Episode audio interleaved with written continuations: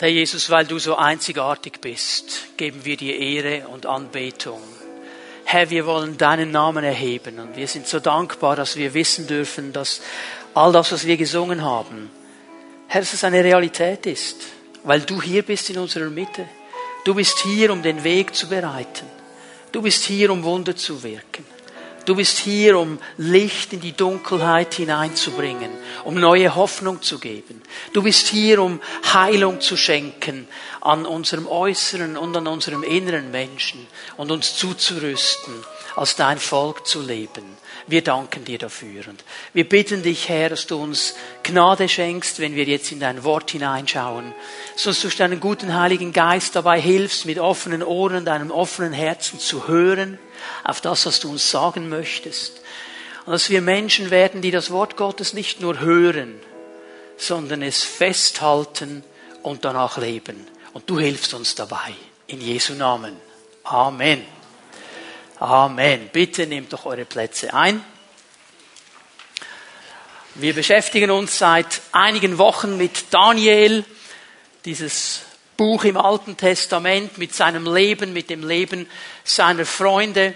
Und wir haben schon vieles darüber gesehen, was diesen Mann und auch seine Freunde auszeichnet, nämlich, dass sie unerschütterlich stehen in jeder Prüfung, in jedem Test, in jeder Situation, unerschütterlich für ihre Beziehung zu Gott, auch für ihre inneren Wertmaßstäbe, für ihre moralischen Überzeugungen. Sie stehen. Und ich möchte heute Morgen einen Punkt noch einmal erwähnen, den ich am Anfang dieser Serie immer wieder mal erwähnt habe, den dürfen wir nicht vergessen. Und es ist eben dieser Gedanke der Prüfungen, der Tests. Ähm, eigentlich ist das Buch Daniel eine Reihe von Prüfungen und Tests, die sie durchlaufen, wo sie immer wieder in eine Situation hineinkommen, wo sie geprüft werden. Und wir haben ja oft so den Eindruck, nicht Prüfung und Test ist eigentlich eine negative Sache, das mögen wir nicht unbedingt. Ich möchte einfach, dass wir anfangen zu verstehen, dass eine Prüfung, ein Test eine gute Sache ist, eine positive Sache. Du kannst mal das Buch der Sprüche aufschlagen, werden gleich eine Stelle lesen aus den Sprüchen. Um was geht es in einem Test, in einer Prüfung? Es geht darum, ob ich das, was ich sage, auch wirklich meine. Wir sagen ja viel so den ganzen lieben langen Tag. Und wenn wir wissen, wie wir uns zu bewegen haben und gewisse Situationen und Beziehungsfelder auch kennen, dann wissen wir mit der Zeit, okay, wenn ich das sage, dann kommt das jetzt in diesem Umfeld ganz gut an. Ob ich es wirklich so meine, ist dann eine andere Frage. In einem anderen Umfeld weiß ich, okay, das darf ich auf keinen Fall sagen, auch wenn ich es in meinem Herzen so meinen würde. Und so ein Test, so eine Prüfung bringt dann eben zum Vorschein, ob ich wirklich echt bin. Und das sage, was ich auch meine. Ob meine Überzeugungen, meine Werte, meine Beziehung zu Gott auch in einem Sturm, in einer Erschütterung stehen und mich festhalten und mich zu einem unerschütterlichen Menschen machen. Sprüche 17, Vers 3. Um die Reinheit von Silber und Gold zu prüfen, gibt es den Schmelztiegel und den Schmelzofen. Die Reinheit der Herzen aber prüft der Herr. Und das ist eine ganz positive Aussage hier, denn dieser Schmelzofen, dieser Schmelztiegel hat eigentlich ein Ziel, das, was schön ist, das, was gut ist, das, was rein ist, soll noch besser werden. Es soll noch reiner werden. Das Gold, das in diesen Schmelzofen hineinkommt, das wird gereinigt von Schlacken, von Unreinheiten und wird zu noch besserem, noch schönerem Gold. Und genau so will der Herr unsere Herzen prüfen. Manchmal auch durch einen Schmelzofen. Dass das, was nicht bestehen kann, die Schlacken weggebrannt werden und das Gute noch stärker wird, noch besser wird. Darum ist eine Prüfung eine positive Sache, weil das Gute, das da ist, soll ganz klar zum Vorschein kommen. Und wir müssen verstehen, dass jede Erschütterung im Leben eine Prüfung ist. Jede Erschütterung, jede Herausforderung prüft mich bis ins Herz hinein meinen Charakter, meine Integrität, meine Loyalität, meine Wahrheit, meine Fähigkeit, auch im Gegenwind zu stehen, wenn ich weiß, andere Menschen sehen es ganz anders, aber ich habe eine innere Überzeugung, für das zu stehen, was ich glaube. Es prüft mein Herz. Und der Herr prüft nicht nur die Herzen von Daniel und seine Freunde. Er möchte auch unsere Herzen prüfen. Das ist ein wichtiger Punkt, wenn es darum geht, unerschütterlich zu leben. Und einige dieser Prüfungen haben wir gesehen.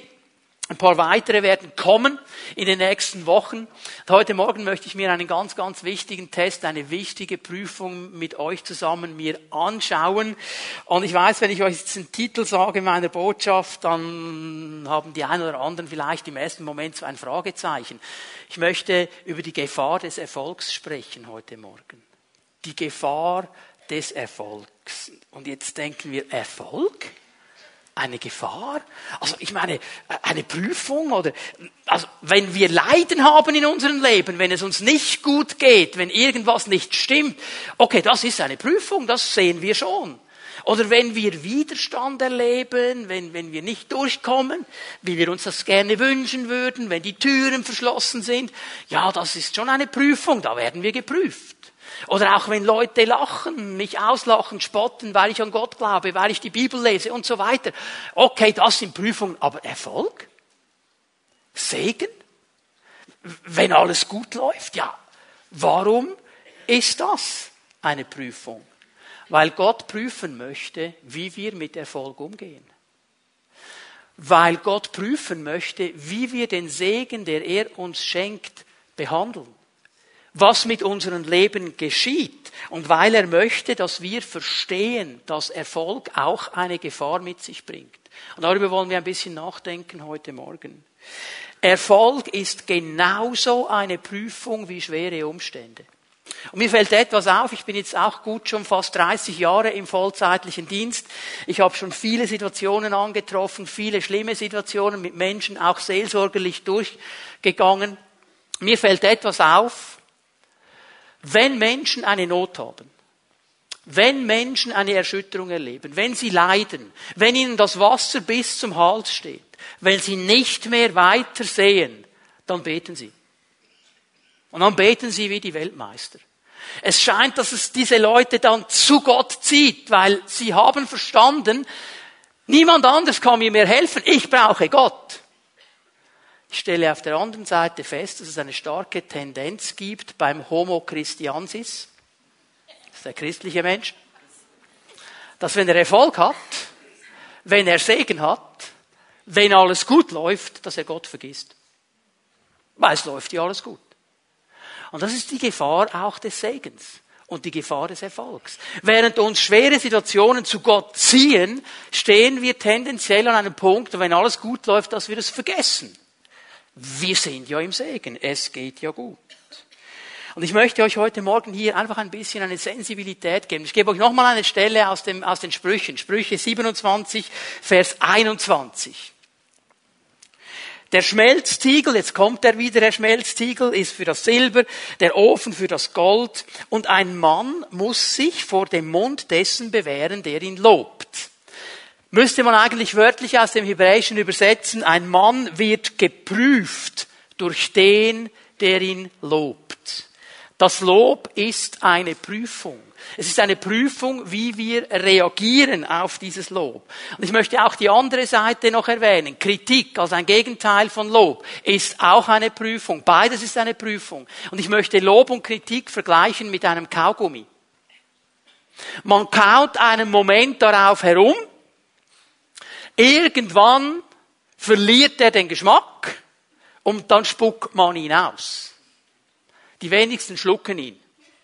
Okay? Er ernährt uns nicht, er trägt uns nicht durch, ist nur ein Moment. Jedes Lob ist nur eine Momentaufnahme. Jede Kritik ist nur eine Momentaufnahme. Wir kauen einen Moment darauf herum und haben dann irgendwie ein Gefühl. Aber das ist nicht ewig. Ich habe aber festgestellt, dass sowohl Lob als auch Kritik einen Menschen zerstören können. Wenn er nämlich nur noch darum, darauf herumkaut und nichts mehr anderes sieht. Wir werden geprüft durch das Lob, durch den Erfolg, durch den Segen. Wir wollen uns den König Nebukadnezar heute Morgen genauer anschauen. Dieser König, mit dem Daniel zu tun hatte. Und dieser König hat alles verloren aufgrund seines Erfolges. Nicht alles bekommen aufgrund seines Erfolges, alles verloren aufgrund seines Erfolges. Dass wir es nicht vergessen, ich habe es schon ein paar Mal erwähnt, der König von Babylon, Nebukadnezar, war der erfolgreichste Mann der damaligen Welt. Er war der größte, stärkste Herrscher. Er war die absolute Nummer eins. Es ging so weit, dass er sich sogar als Gott anbeten ließ. Er war der mächtigste Mensch auf dieser Erde. Er hatte Erfolg. Sein Königreich, dem er vorstand, hatte eine gewaltige Ausbreitung. Das war nicht so ein kleines Reichlein. Das war eine gewaltige Ausbreitung. Es geht vom Mittelmeer, von der Mittelmeerküste bis zum indischen Subkontinent durch und dann vom Schwarzen Meer oben bis zu den ostafrikanischen Ländern. Es war ein Riesengebiet, eigentlich die ganze arabische Halbinsel, dieses ganze Gebiet hatte dieser König unter seiner Herrschaft. Da war er der Chef. Wenn er in Babel, in Babylon gesagt hat, so machen wir das, dann wurde das so gemacht. Er war der absolute König. Und er hat sich eine Stadt gebaut, Babel. Babel heißt das Tor der Götter. Es war seine Idee, seine Überzeugung, das ist die Stadt. Eine andere gibt es gar nicht. Ich meine, die Stadt des Gottes der Israeliten hat er zerstört. Und seinen Tempel auch. Und er baut eine Stadt und in der damaligen Zeit war Babylon eines der sieben Weltwunder in der Antike. Er hat etwas gebaut, von dem spricht man heute noch. Die Wissenschaftler, die Archäologen sind sich nicht ganz einig. Einige sagen, er hat das für eine seiner Frauen gebaut. Okay, ich weiß nicht, ob das einfach nur ein bisschen romantisch ist, aber er hat hängende Gärten gebaut. Und die hängenden Gärten von Babel, die waren weltbekannt. So wie wir heute vielleicht sagen, boah, die Niagara Falls, die muss man irgendwann mal sehen im Leben, das ist so ein Naturspektakel. Haben die Leute in der damaligen Zeit gesagt, wir müssen nach Babel fahren. Wir müssen diese hängenden Gärten sehen. Das ist ein Wunderwerk, architektonisch und botanisch und was alles drin ist. Gewaltige Sache. Also diese Stadt, die er gebaut hat, war eine absolut wunderbare, große, starke Stadt. Ein Weltwunder. Alles scheint diesem König schon in jungen Jahren jetzt irgendwie in den Schoß zu fallen. Viele haben versucht, Jerusalem einzunehmen und zu zerstören. Niemand hat es geschafft, er schafft's. Er kommt hinein in diese Stadt, er zerstört den Tempel Gottes, nimmt den ganzen Tempelschatz mit, er schafft das. Und dieser Erfolg, und man sagt das ja heute auch so ab und zu mal landläufig, dem ist der Erfolg zu Kopf gestiegen. Und genau das ist mit Nebukadnezar passiert. Dem ist der Erfolg zu Kopf gestiegen. Der wurde arrogant, der wurde stolz, der wurde so selbstzentriert. Und jetzt merken wir schon etwas von der Gefahr des Erfolgs und darüber möchte ich ein bisschen sprechen im ersten Teil meiner Predigt. Was können denn diese Gefahren des Erfolgs sein? Ja, warum kann uns Erfolg in Gefahr bringen? Ich möchte euch drei Bereiche zeigen, wo wir alle sehr gut aufpassen müssen. Erfolg führt zu Selbstgefälligkeit und Selbstzufriedenheit. Erfolg, Segen, wenn alles gut läuft, das führt zu Selbstgefälligkeit, Selbstzufriedenheit. Daniel 4, der erste Vers. Ich, Nebukadnezar. Schau, wie das schon beginnt. Ich, Nebukadnezar. Also da sieht man schon die stolze Brust, oder? Ich, Nebukadnezar. Ich war sorglos in meinem Haus und glücklich in meinem Palast. Ja, das tönt nicht schlecht, oder? Aber ganz ehrlich denken wir, ja, das ist doch eine tolle Sache. Also würde ich auch gerne sagen. Ich Seppli oder ich Johanna oder wie wir alle heißen, ich bin sorglos und glücklich. Okay, ich habe keinen Palast, aber mein Haus ist auch nicht schlecht. Mir geht es eigentlich gut, oder? Das ist ja eine tolle Sache. Ich möchte euch mal eine ganz ehrliche Frage stellen. Ihr müsst nicht die Hände erheben. Okay? Wann betest du am meisten? Wann betest du am meisten? Wenn du sorglos und glücklich bist in deinem Palast oder wenn eine Not da ist. Der Erfolg, sorglos, glücklich, in meinem Palast ist alles in Ordnung, führt dazu, dass wir wie dieser König Nebukadnezar Gott vergessen. Ist ja alles gut. Ist ja alles cool. Ist alles im grünen Bereich. Es geht mir ja gut. Und wir vergessen, in all diesen Dingen drin unseren Gott. Jetzt gehen wir mal zu Vers 27. Jetzt merken wir etwas von seinem Herzen. Daniel 4, Vers 27. Er steht jetzt auf der Stadtmauer, schaut sich diese Stadt Babylon an. Schau mal, was er sagt. Ist das nicht das große Babel, das ich gebaut habe? Unterstreiche ich in deiner Bibel. Ich habe das gebaut. Ich, Nebukadnezar. Ich, Nebukadnezar. Ich habe das große Babel gebaut. Als Sitz der Herrschaft. Durch meine gewaltige Macht. Und zur Ehre meiner Herrlichkeit. Jetzt merken wir etwas vom Herzen dieses Menschen meine gewaltige Macht, zur Ehre meiner Herrlichkeit. Vergiss nicht, es ist der König, der diese Statue gebaut hat und angebetet werden wollte als Gott. Das ist sein Herz. Er ist völlig erfüllt mit Stolz, mit Arroganz, mit Selbstgefälligkeit, mit, mit, mit, mit einer absoluten Arroganz. Und schau mal Leute, das ist so wichtig, dass wir das verstehen. Gottes Wort warnt uns immer und immer und immer wieder in starken Worten vor der Gefahr des Stolzes vor der Gefahr des Hochmuts, der Arroganz. Du kannst mal Jakobus 4 aufschlagen, werden die Stelle gleich lesen. Ich möchte euch sagen, warum die Bibel uns hier so klar anspricht, weil Stolz eine Wurzel der Sünde ist. Stolz ist eine Wurzel der Sünde. Eigentlich sagt der Stolz Folgendes. Ich weiß, was Gott sagt, aber ich weiß es besser. Ich weiß, was Gott sagt, aber ich will es trotzdem anders machen. Ich weiß, was Gott sagt, aber so könnte es auch funktionieren, ist meine Erfahrung. Ich weiß, was Gott sagt, aber das passt mir nicht. Und übrigens, ich muss schauen, dass es mir gut geht. Wurzel der Sünde. Dieser Stolz, diese Ich-Zentriertheit. Das war das Problem ganz am Anfang in der Bibel im Garten, als diese Menschen da waren, Gott ihnen gesagt hat, okay, von diesem Baum esst ihr nicht, alles andere könnt ihr haben, der nicht. Und die Schlange kommt und sagt, das wäre der Baum. Und sie haben eigentlich gesagt, ich weiß, was Gott gesagt hat, ich mache es trotzdem nicht. Ich weiß es besser. Es wird nichts geschehen. Das ist eine Wurzel. Jetzt schauen wir mal hinein in Jakobus 4, Vers 6. Achte mal gut darauf, wie dieser Vers beginnt. Aber eben deshalb schenkt Gott uns auch seine Gnade in ganz besonderem Maß. Gott spricht zuerst einmal über Gnade in einem ganz besonderen Maß. Warum? Weil er weiß, der Mensch hat eine Tendenz, hochmütig zu werden, aufgrund seiner Kraft, aufgrund seiner Möglichkeiten, aufgrund von Gaben und Talenten, die im letzten von Gott kommen, die Gott uns gegeben hat. Aber wir fangen an, hier uns zu verselbstständigen und dann das Gefühl zu haben, wir sind schon ganz tolle Typen. Wir haben es schon im Griff. Wir sind tolle Hechte. Also wie wir das wieder gepackt haben, geniale Sache. Und hast du gesehen, wie ich das gemacht habe? Und darum sagt Gott, hey, ich möchte euch Gnade schenken in einem ganz besonderen Maß, dass ihr nämlich in all diesem Erfolg drin, in all diesem Segen drin nie vergesst, woher es kommt. Nämlich von mir. Aus Gnade habt ihr das bekommen. Jetzt vergisst die Gnade nicht. Warum sprechen wir von Gnadengaben? Weil wir es verdient hätten? Nein. Eben weil es Gnade ist. Und darum sagt er, hey, ich gebe euch Gnade in einem besonderen Maß. Gnade auch hier zentriert zu bleiben. Warum? Und jetzt zitiert er das Alte Testament.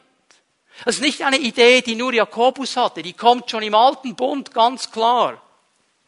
Es heißt in der Schrift, den Hochmütigen stellt sich Gott entgegen. Wer gering von sich denkt, den lässt er seine Gnade erfahren. Gott kommt hier mit einem ganz klaren Wort und er sagt, der Hochmütige, der Stolze, der Arrogante, dem stelle ich mich entgegen. Also Gott sagt nicht, das finde ich nicht gut. Er sagt nicht, hey, das, hör auf so zu handeln, das finde ich nicht toll. Solltest du nicht machen. Sondern Gott sagt hier ganz klar, ich werde aktiv und ich gehe gegen dich vor. Ich stehe dir entgegen. Ein Mensch mit so einer Haltung, der kämpft gegen Gott. Weil Gott ihm entgegensteht, da kannst du nur verlieren. Und du wirst daran zerbrechen. Du wirst daran zerbrechen. Darum brauchen wir die Gnade, damit ich in all meinen Segnungen, all meinen Erfolgen weiß, es ist nur Gnade. Es ist nur Gnade. Hab nicht ich verdient. Ist nicht meine Fähigkeit. Ist nicht meine Kraft. Ist nur Gnade. Dass ich nicht wie ein Nebukadnezar hineinfalle in eine Selbstgefälligkeit, und in eine Selbstzufriedenheit und sage, jetzt alles gut, alles gut. Erfolg hat auch eine Gefahr. Erfolg hat eine weitere Gefahr. Erfolg vernebelt die Warnsignale. Vernebelt die Warnsignale. Schaut mal hier, dieser Leuchtturm hinter mir. Dieser Leuchtturm ist eine geniale Sache, ist eine Hilfe für jedes Schiff. Aber nur dann, wenn er brennt in der Nacht. Nur dann, wenn er die Signale abgibt. Wenn du das Licht nicht sehen kannst, dann ist dieser Leuchtturm zwar da, er nützt dir aber nichts. Du siehst das Licht nicht. Wenn so viel Nebel kommt, dass das Licht nicht mehr sichtbar ist, dann wird es gefährlich. Und Erfolg hat diese Tendenz, unsere Sicht zu vernebeln, dass wir nicht mehr klar sehen. Ihr habt diesen Ausdruck sicher auch schon gehört. Sein Erfolg gibt ihm Recht. Ja, sein Erfolg gibt ihm Recht. Offensichtlich macht er das richtig, sonst hätte er keinen Erfolg. Weiß ich, ob du am Ende der Botschaft diese, diesen Satz so noch sagen wirst. Aber wir lesen mal ein bisschen weiter. Gott warnt nämlich diesen König. Vers 2. Ich hatte einen Traum und der erschreckte mich. Erscheinungen, die ich auf meinem Lager hatte und die Schauungen in meinem Kopf ängstigten mich. Also dieser König macht jetzt eine Erfahrung und diese Erfahrung, die bringt ihn eigentlich völlig durcheinander. Sagt, es hat mich erschüttert, ich war verängstigt, da ist etwas geschehen. In diesem Traum ist etwas drin. Dieser Traum ist eine klare Warnung von Gott. Du kannst ihn heute Nachmittag in Daniel 4 in Ruhe nachlesen. Ich habe nicht die Zeit, das alles genau auszulegen. Aber dieser Traum ist eine klare Warnung. Und er spürt, der König spürt, in diesem Traum ist etwas drin. Und er holt all diese Traumdeuter, er holt all diese Zeichendeuter. Am Schluss kommt Daniel und Daniel legt ihm diesen Traum klar und deutlich aus. Es ist interessant, dass Gott nicht einfach sagt, dieser Typ regt mich auf. Den werde ich jetzt einfach mal wegnehmen, weg mit ihm. Er warnt ihn. Zeigt uns etwas vom Herzen Gottes. Er warnt ihn. Er setzt ihn nicht einfach ab. Er warnt ihn. Und Daniel kommt ganz klar mit diesem Traum und sagt, schau mal König, das wird geschehen.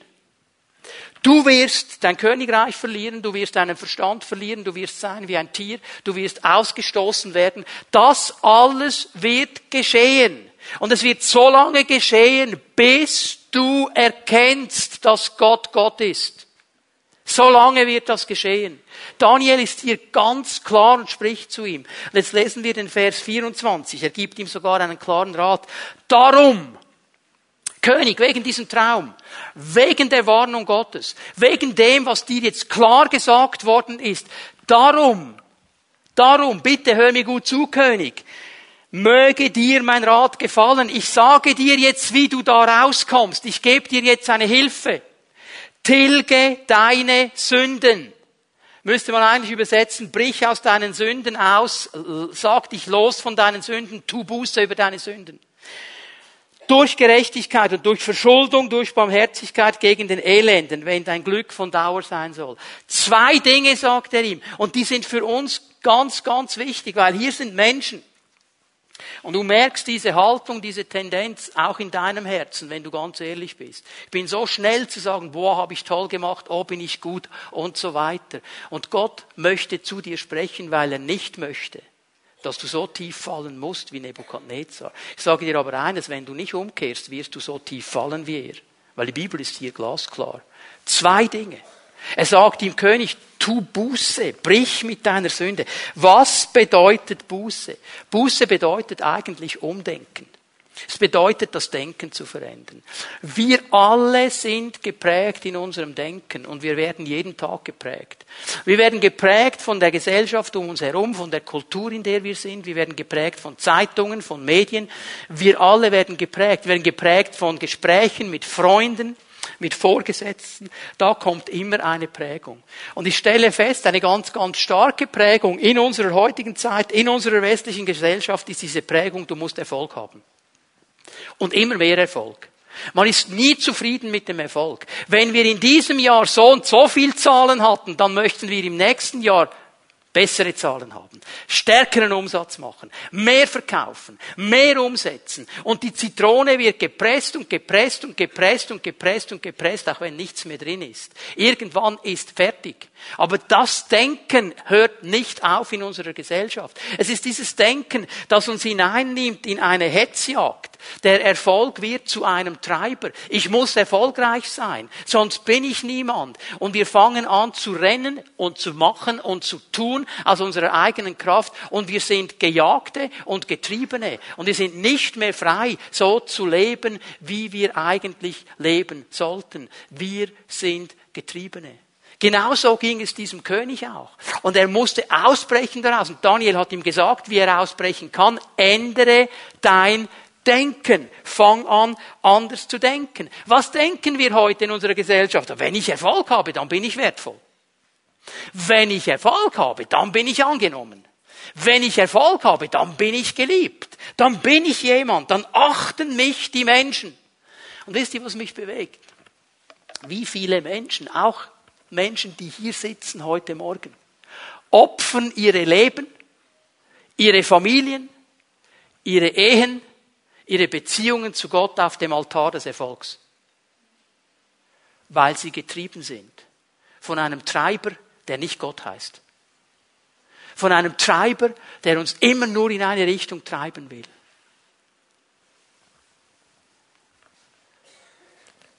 Du sitzt in einem Meeting, der neue Mitarbeiter macht die Präsentation. Du denkst, ja toll, ich würde es besser machen. Du bist eingeladen bei jemandem. Die Frau hat ein neues Rezept ausprobiert. Schmeckt nicht schlecht. Es macht dich fast wahnsinnig, dass es deinem Mann so schmeckt. Aber du denkst, ich würde es besser machen. Zu viel Fett, zu viel Salz. Ich würde es besser machen. Du sitzt in der Hauszelle, Pfimi at Home Treffen. Der Zellenleiter, der Pfimi at Home Leiter ist ein netter, findest eigentlich einen tollen Typen, aber ich würde es ja viel besser machen. Wieso merken die Pastoren das eigentlich nicht, dass ich das viel besser machen würde? Mhm. Schauen einige ganz komisch. Pastorentreffen sind ganz interessante Treffen, ich sage euch das. Wisst ihr, was ich feststelle bei Pastorentreffen?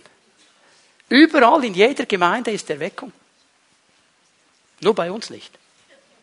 Jeder Pastor, den ich treffe, egal wo er herkommt, der hat Erweckung. Bei ihm bekehren sich jeden Sonntag x Leute und der Lobpreis flutscht und alles ist in Ordnung, keine Probleme. Alle haben Erweckung. Ich stehe manchmal da und denke, was machen wir in der Pfimi falsch? Gar nichts. Es geht ihnen nämlich genauso wie uns. Aber diese Pastoren sind nicht ehrlich. Warum? Weil sie gedrückt werden vom Erfolg. Wisst ihr, was das Erste ist, was der typische SPM-Pastor macht, wenn die Unterlagen für die Generalversammlung kommt? Ich sag's euch ganz ehrlich, es gibt zwei Seiten. Auf diesen zwei Seiten in diesem Heft sind alle Gemeinden der Schweiz auf, aufgeschrieben. Und da steht, wie viele Mitglieder sie am Anfang des Jahres hatten und wie viel am Ende. Und die gehen dahin und machen den Vergleich. Wer ist besser? Wer ist schlechter? Hackordnung. Wir alle haben diese Tendenz in uns, erfolgreich zu sein, so wie die Welt uns das vorschreibt. Und wir vergessen, dass Gott eine ganz andere Sicht hat und eine ganz andere Idee und ganz andere Gedanken. Wir müssen lernen, unser Denken zu ändern. Und vielleicht fangen wir mal an beim absoluten Einmaleins der christlichen Botschaft, beim absoluten Einmaleins. Warum bin ich wertvoll? Warum bin ich geliebt? Warum bin ich geachtet? Warum bin ich angenommen? Nicht wegen meinem Erfolg. Wegen der Gnade. Wegen der Gnade. Nur allein durch die Gnade Gottes. Hör mal, Gott wird dich nie mehr lieben als heute. Egal, was für einen Erfolg du ihm noch bringst. Er wird dich nie mehr annehmen als heute, egal was für einen Erfolg das du bringst. Er wird dich nie als wertvoller achten als heute, egal was für einen Erfolg das du bringst. Es geht nämlich nicht um diese Leistung. Und ich möchte dich ermutigen, heute Morgen hier einen klaren Schnitt zu machen und sagen, ich höre auf damit und ich komme aus diesem Treiben raus. Vielleicht hat dir das schon jemand gesagt. in deiner Hauszelle, in deiner Family at Home Treffen, in deiner Arbeitsgruppe. Hey Bruder, Bruder, kümmere dich mehr um deine Familie, kümmere dich mehr um deine Frau, kümmere dich mehr um deine Kinder. Du bist so viel dran und du rennst so den Dingen nach. Kümmere dich mehr darum. Das Einzige, was du denkst in deinem Herzen, der ist nur eifersüchtig. Der möchte auch meinen Lohn. Der möchte auch meine Stellung. Vernebelt. Vernebelt. Weil Gott dir ein Warnsignal gibt. Und das Zweite, was er ihm sagt, und auch das hat eigentlich im Zusammenhang eben zu tun mit dieser Selbstzentriertheit. Hey, sei barmherzig gegenüber den Elenden.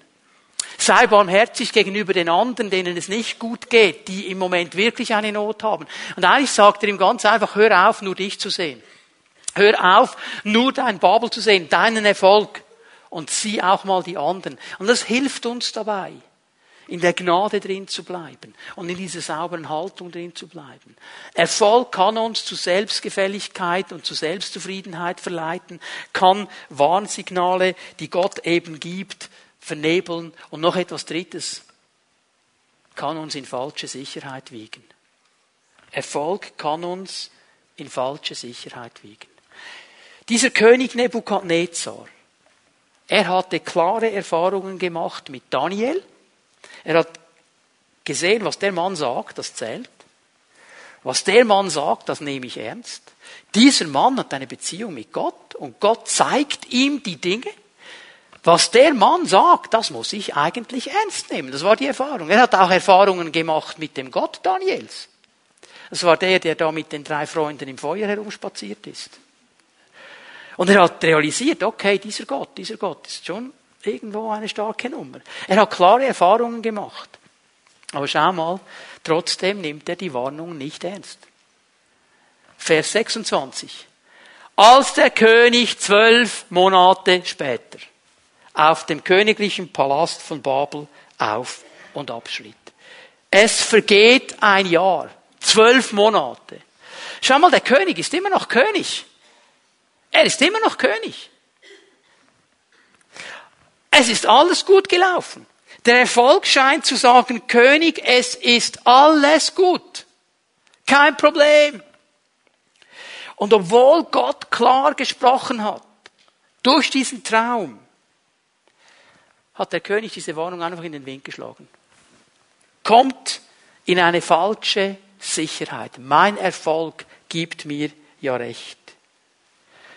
Haben wir verstanden, dass Gott uns immer wieder Warnungen gibt, auch in seinem Buch, und sagt, wie wir leben sollen, was wir tun sollen, was die Haltung ist, die er gerne von uns möchte, wo er uns hinführen möchte? Sprüche 14, Vers 12. Manchmal ist einer der Ansicht, sein Weg sei der richtige. Aber am Ende stellt sich heraus, es war ein Weg in den Tod. Ja, Nebuchadnezzar hat das Gefühl, mein Weg ist richtig. Ich habe ja Erfolg. Ich habe Segen. Es geht mir ja gut. Ist ja alles im grünen Bereich. Aber es war ein Weg des Todes. Und darum müssen wir darauf achten. Jetzt schau mal, wie das hier weitergeht nach diesen zwölf Monaten. Jetzt kommen wir nochmal zurück zu Vers 27. Da sprach der König, als er zwölf Monate später auf seinem Palast auf und abschritt. Ist das nicht das große Babel, das ich gebaut habe? Wir haben es gelesen. Kommt seine ganze Selbstverherrlichung, Vers 28. Schau mal. Das Wort war noch im Mund des Königs. Da kam eine Stimme vom Himmel. Jetzt reagiert Gott sofort. Die Warnung ist gekommen. Und jetzt gibt es auch keine Warnungen mehr. Dir Nebukadnezar, dem König, wird gesagt, die Königsherrschaft ist dir genommen. Jetzt kommt keine Warnung mehr. Gott hat gewarnt. Die Zeit ist verstrichen. Jetzt kommt keine Warnung mehr. Jetzt sagt er, ab sofort, Königreich genommen. Aus der Gemeinschaft der Menschen vertreibt man dich. Bei den Tieren des Feldes ist eine Bleibe.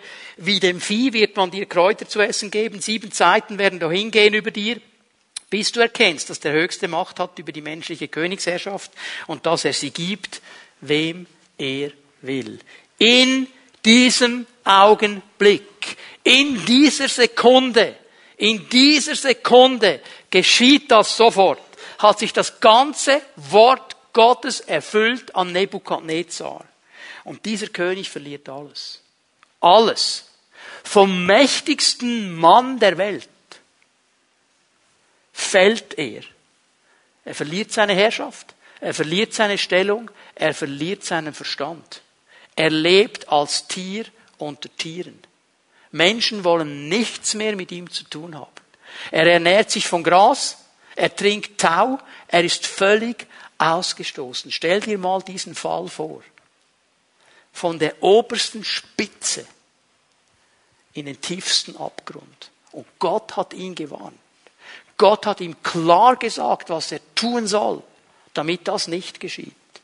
Und ich bin froh, dass die Geschichte hier nicht fertig ist, dass wir weitergehen können, weil wir im Verlauf dieser Geschichte jetzt nämlich sehen, Gott ist ein Gott der Gnade für alle, die ihn suchen. Und Gott ist immer ein Gott, der eine weitere Chance gibt, wenn wir ihn suchen und wenn wir diese Gnade nehmen.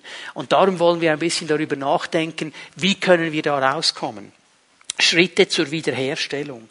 Der König selber, Nebukadnezar selber, zeigt uns drei Schritte, wie er da wieder herausgekommen ist. Und diese Schritte, die sind für uns heute genauso wichtig und relevant wie damals für Nebukadnezar. Und wenn du merkst heute Morgen, so vieles in meinem Leben ist kaputt gegangen, ist zerstört, weil ich eigentlich eine Haltung des Stolzes aufgebaut habe, weil ich so stolz war auf meinen Erfolg, so stolz auf das, was ich erreicht habe, so stolz auf all die Dinge, die ich in meinem Leben habe, so stolz auf all diesen Segen, dass ich eigentlich tief gefallen bin, dann hör gut zu, wie wir da wieder rauskommen. Gott möchte wiederherstellen. Gott möchte segnen. Und es ist so interessant, dass jetzt Nebukadnezar selber spricht. Vers 31. Nach diesen Zeiten aber blickte ich, Nebukadnezar, auf zum Himmel und mein Verstand kehrte zurück zu mir. Das absolut Erste und absolut Elementare ist ganz einfach, erhebe deinen Blick hin zu Gott. Erhebe deinen Blick zu Gott. Diesen Blick hat Nebukadnezar völlig verloren. Und diesen Blick verlieren wir so schnell, auch in unserer Zeit. Und wenn er hier steht, er, er, er hob seine Augen zu Gott, dann heißt das ganz einfach, er hat gewusst, okay, nur Gott kann mir jetzt noch helfen und Gott ist Gott. Und er hebt seinen Blick zu Gott und er sucht ihn und er will ihm eigentlich die Stellung geben, die ihm gehört. Und in diesem Moment beginnt schon eine Veränderung. Er bekommt seinen Verstand wieder zurück. Er fängt an zu erkennen, hey, es geht nicht um mich, hey, es geht nicht um meinen Erfolg, es geht nicht um meinen Segen, es geht um Gott. Gott ist der König, Gott ist der Herr, ihm alleine gehört alle Ehre, sie gehört nicht mir. Und schau mal, wie es weitergeht im zweiten Teil des Verses. Ich lobte den Höchsten und pries und verherrlichte den ewig Lebenden. Seine Herrschaft ist eine ewige Herrschaft, seine Königsherrschaft währt von Generation zu Generation. Das Zweite, was ich hier sehe, er erkennt die Größe Gottes und er fängt an, ihn anzubeten. Bis zu diesem Moment hat Nebukadnezar nur seine eigene Größe gesehen. Nur seinen eigenen Erfolg. Nur seine eigenen Segnungen. Er hat sich alleine gesehen. Und Stolz, ihr Lieben, Stolz ist nichts anderes als Götzendienst. Es ist Götzendienst, wo dein eigenes Ich angebetet wird. Dein eigenes Ich wird zum Ort der Anbetung. Was ich kann, was ich im Griff habe, was meine Fähigkeiten, was meine Talente sind. Noch einmal, Leute, Gott beschenkt uns, Gott gibt Talente, Gott gibt Fähigkeiten, Gott gibt Gaben. Ich bin ihm so dankbar dafür. Nur wir müssen aufpassen, dass wenn wir anfangen, in dem zu dienen, was er uns gegeben hat, dass sich das Ganze nicht verselbstständigt und wir den Geber der Gaben vergessen und dann das Gefühl haben, das bin ich, das sind meine Talente, dann kommen wir in gefährliches Wasser. Gott gibt uns diese Dinge, aber wir sollen ihm die Ehre zurückgeben. Sie sind da, um ihn zu ehren. Sie sind da, um sein Reich zu bauen. Sie sind da, um ihn groß zu machen. Es gibt einen König im Neuen Testament, der offensichtlich ein guter Rhetoriker war. Da hält er eine Rede in der Apostelgeschichte, kannst du es nachlesen. Und die Leute sind so begeistert, dass sie sagen, oh, die Stimme eines Gottes. Er redet wie ein Gott. Und er nimmt all diese Herrlichkeit für sich. Und er nimmt den Erfolg und er nimmt den Segen. Und die Bibel sagt, er ist innerlich verrottet und von Würmern aufgefressen worden. Gott hat diesen Mann gesetzt, er hat ihm etwas gegeben. Aber anstatt in diesem Moment zu sagen, Leute, das kommt nicht von mir, das ist Gottes Gnade. Nimmt er es für sich. Und wir stehen in dieser Gefahr, wenn Gott uns segnet, wenn Gott uns braucht, wenn Gott uns Gaben gibt, dass die Gaben sich anfangen zu verselbstständigen und wir nicht mehr daran denken, dass es nur seine Gnade ist. Wir müssen die Größe Gottes wieder erkennen. Und wir müssen anfangen, ihn anzubeten, genau wie Nebukadnezar das getan hat. Gott ist ein segnender Gott. Er ist ein segnender Gott. Aber bitte hör mir gut zu, er kennt die Gefahr des Erfolgs. Du kannst mal 5. Mose aufschlagen. 5. Mose Kapitel 8. Ich werde zwei Verse vorlesen, möchte euch den Anmarschweg dieser Verse zeigen. Im fünften Buch Mose wiederholt Mose noch einmal das Gesetz. Er weiß, er kann nicht hineingehen ins verheißene Land, aber er will dem Volk Gottes, bevor sie hineingehen, noch einmal das Gesetz Gottes groß machen. Und er erklärt ihnen noch einmal ihre Geschichte. Und er sagt, Leute, hört gut zu, Gott hat euch erlöst.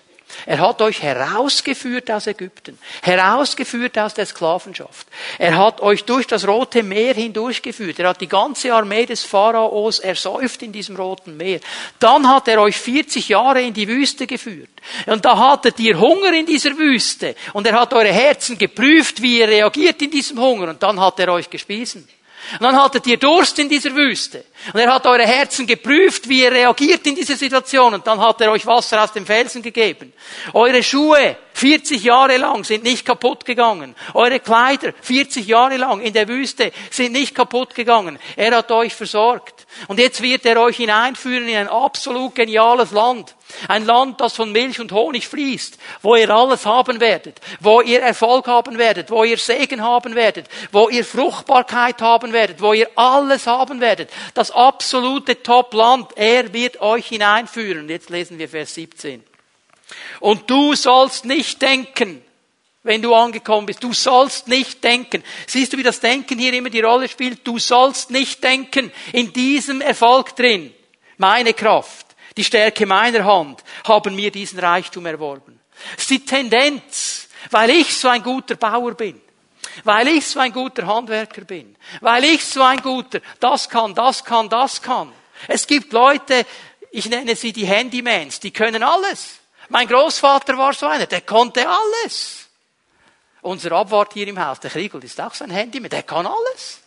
Der, der kann malen, streichen, alles, der kann äh, flicken, der kann wieder aufbauen, der kann einfach alles. Der ist total von Gott talentiert in diesen Bereichen. Aber er weiß eines, bin eigentlich nicht ich. Das ist eigentlich von ihm. Und ich werde nie denken, meine Kraft, meine Talente, meine Fähigkeiten, meine Gaben. Nie. Vers 18. Denke viel mehr an den Herrn. Denken, prägen, denke viel mehr an den Herrn, deinen Gott. Er ist es, der dir die Kraft gibt, Reichtum zu erwerben, weil er den Bund hält, den er deinen Vorfahren geschworen hat, wie es heute der Fall ist. Er ist es, der uns Kraft gibt, Reichtum zu erwerben. Er ist nicht gegen Erfolg. Er ist nicht gegen Segen. Er ist nicht dagegen, dass es uns gut geht. Er ist nicht dagegen, dass wir auch Dinge haben dürfen. Da ist er nicht dagegen. Aber er ist dagegen, wenn wir aus unserer Kraft, unseren Talenten, unseren Fähigkeiten zuschreiben und wenn unser Ich, unser Ego den Platz einnimmt, der ihm gebührt. Da ist er dagegen. Das nennt die Bibel Stolz. Wann hast du ihm zum letzten Mal gedankt? nach einem genialen Projekt in deiner Arbeitsstelle? Wann hast du ihm zum letzten Mal gedankt nach einer Prüfung, die gut gelaufen ist? Hast du deinen Kumpels gesagt auf dem Pausenhof, Gott hat mir geholfen? Hast du gesagt, ja, ich hab's halt, hä? Hm, ja, Denk mal darüber nach. Wie schnell sind wir in diesen Dingen drin? Gott warnt uns, weil er nicht möchte, dass wir da landen, wo Nebuchadnezzar gelandet ist. Er möchte, dass wir in seinem Segen stehen.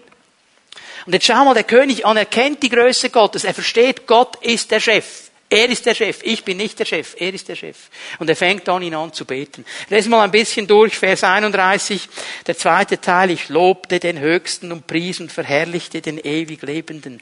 Das ist der Mann, der ein paar Jahre vorher sich selber anbeten ließ als Gott. Und jetzt erkennt er, hey, hey, hey, er ist es, er ist es, er ist der Chef. Ich bin nur eine kleine Nummer in diesem ganzen Spiel. Auch wenn die Leute sagen, das ist ein toller Typ, ich bin nur eine ganz kleine Nummer. Einfach, dass wir uns richtig verstehen. Ein Freund von mir hat mir mal gesagt, ich bin eine ganz kleine Nummer. Ich bin die Nummer eins. So ist es nicht gemeint, okay? Er hat verstanden, ich bin wirklich eine kleine Nummer. Ich habe nichts zu sagen. Gott ist der Chef und er betet ihn an. Es ist gut, wenn wir anfangen, ihn so anzubeten. Nicht nur einfach zu sagen, Majestät und so weiter und dann trotzdem so zu leben, wie wir wollen, sondern zu anerkennen, dass er Herr ist. Seine Herrschaft ist eine ewige Herrschaft, seine Königsherrschaft wert von Generation zu Generation. Weißt du, was er hier sagt in seiner Anbetung? Er sagt, ich habe verstanden, dass alles, was ich kann, alles, was ich bin, alles, was ich habe, mein ganzes Reich vergänglich ist. Nur einer hat ein Reich, das ewig besteht. Und das ist Gott. Alles ist Vergänglichkeit. Egal wie gut du bist, egal wie viel Lob du bekommst, egal wie viel Erfolg, das ist alles vergänglich. Der Einzige, der ewig bleibt und ein ewiges Reich hat, ist Gott. Und das anerkennt er hier. Er sagt, Herr, das ist die richtige Perspektive. Alle Bewohner der Erde werden wie nichts geachtet. Was meint er damit? Er sagt, hey, Gott, ich habe verstanden, die Anerkennung von Menschen ist nicht wichtig. Egal, was die Menschen mir sagen, egal, wie sie mich loben, egal, wie sie mich groß machen, das ist eigentlich nicht wichtig. Klammer. Natürlich tut es gut, wenn wir gelobt werden. Und ich bin auch nicht gegen das Loben. Okay? Klammer geschlossen. Aber wenn das Lob ein Selbstläufer wird, dann ist es gefährlich dann wiegt es uns in eine falsche Sicherheit. Und er hat verstanden, Herr, die Anerkennung von Menschen, die ist eigentlich nicht wichtig. Wichtig ist deine Anerkennung, was du sagst, weil du bist der Chef. Und wenn du zu etwas Ja sagst, dir möchte ich gefallen. Nach seinem Belieben verfährt er mit dem Herr des Himmels, mit den Bewohnern der Erde, und da ist niemand, der ihm den Arm hält und zu ihm sagt, was tust du? Das ist Anbetung. Er hat verstanden, Gott ist allmächtig.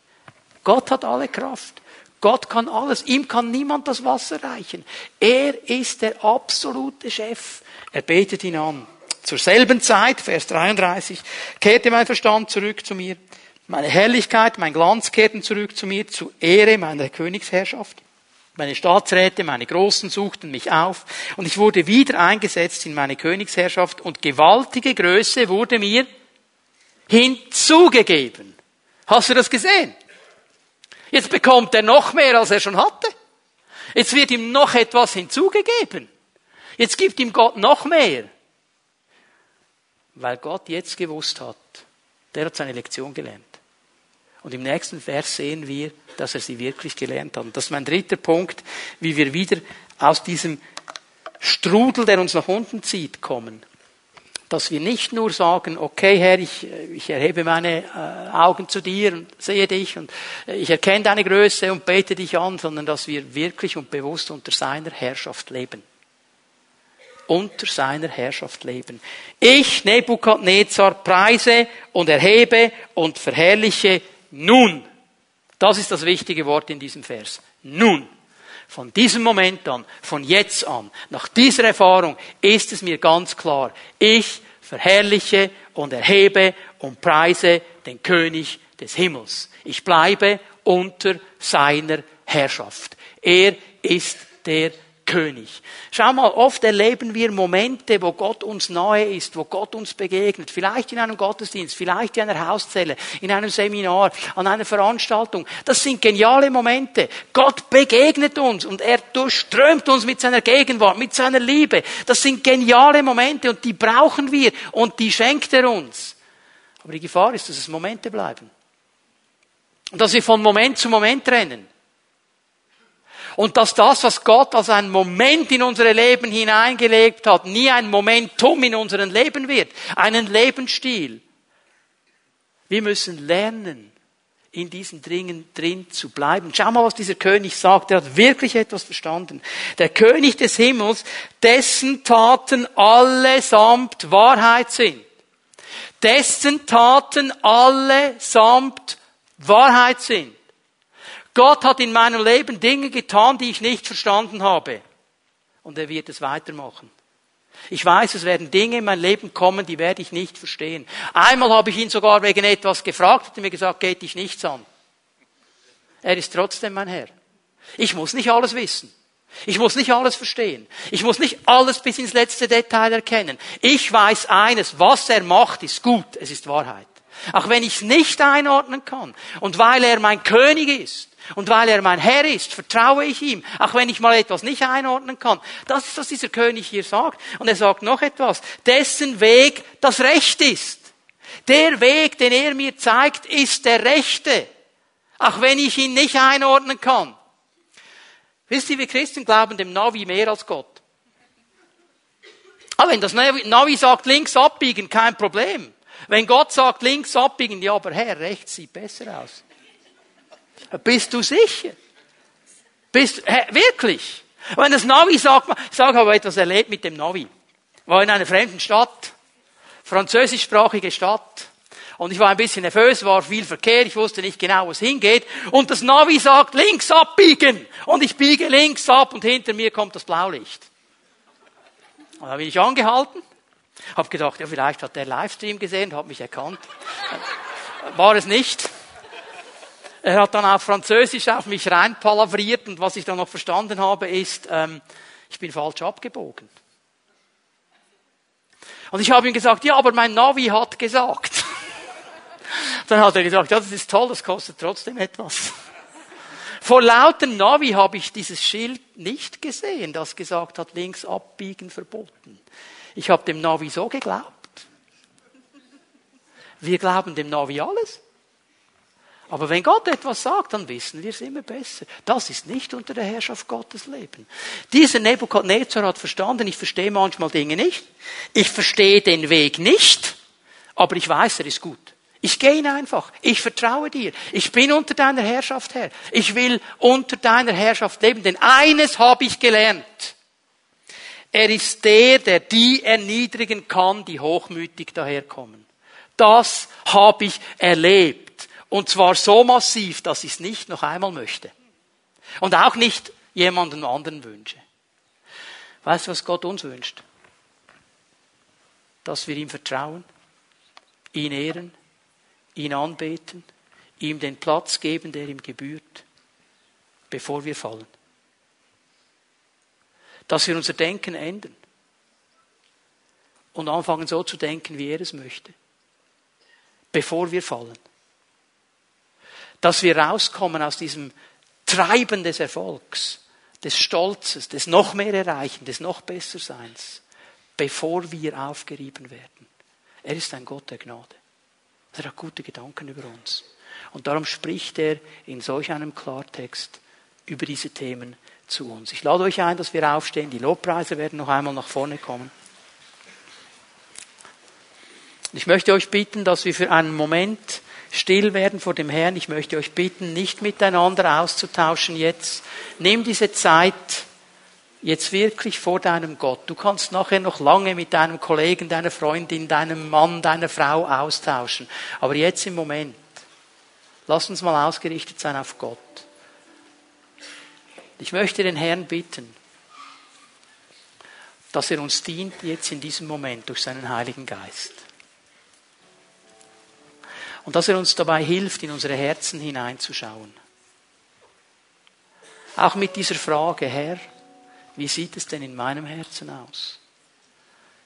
Sind da Anteile von Stolz und Arroganz? Habe ich mich da verselbstständigt, auch mit den Gaben und den Talenten, die du mir geschenkt hast? Was treibt mich? Was bete ich wirklich an? Heiliger Geist, ich danke dir, dass du hier bist und dass du uns dienst jetzt in diesem Moment. Du kennst jede einzelne Person, kennst unsere Herzen, weil du der Herzenskenner bist. Und ich möchte dich einladen, Herr, dass du uns jetzt dienst in diesem Moment. dass du unsere Herzen prüfst und zum Vorschein bringst, was vor dir nicht bestehen kann. Herr, dass du uns hilfst, unser Denken zu ändern, indem du aufzeigst, wo wir falsch gespurt sind. Dass du uns dienst jetzt in diesem Moment, dass wir ausbrechen können aus diesem Kreislauf, in dem wir so oft drin sind.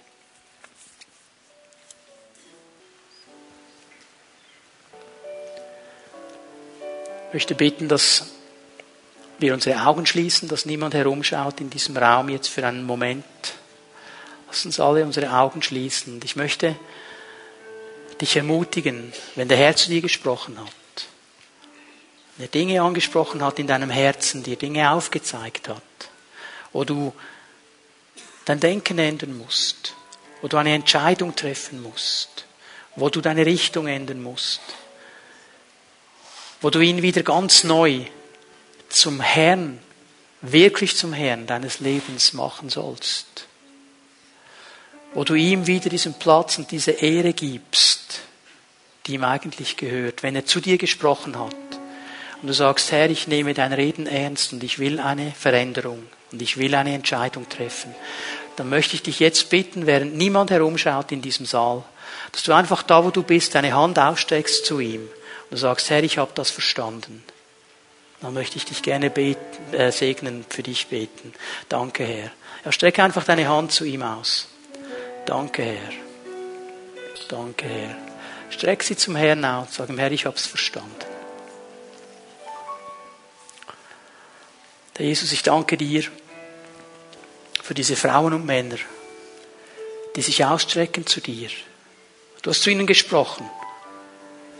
Du weißt, was genau der Punkt ist. Und ich bitte dich, Geist Gottes, dass du jedem Einzelnen von ihnen jetzt in diesem Moment begegnest. Genau an dieser Stelle. Dass du ihnen die Kraft gibst, das Durchhaltevermögen, diese Sache wirklich anzupacken und zu verändern. Dass du ihnen hilfst, weil du der Gott bist, der nicht nur das Wollen wirkt, sondern eben auch das Vollbringen durch deinen guten Heiligen Geist. Und dass in diesem Leben etwas Neues geschieht von diesem Moment an, weil du mit deinem Geist mit ihnen gehst und ihnen hilfst und sie segnest. In Jesu Namen. Amen.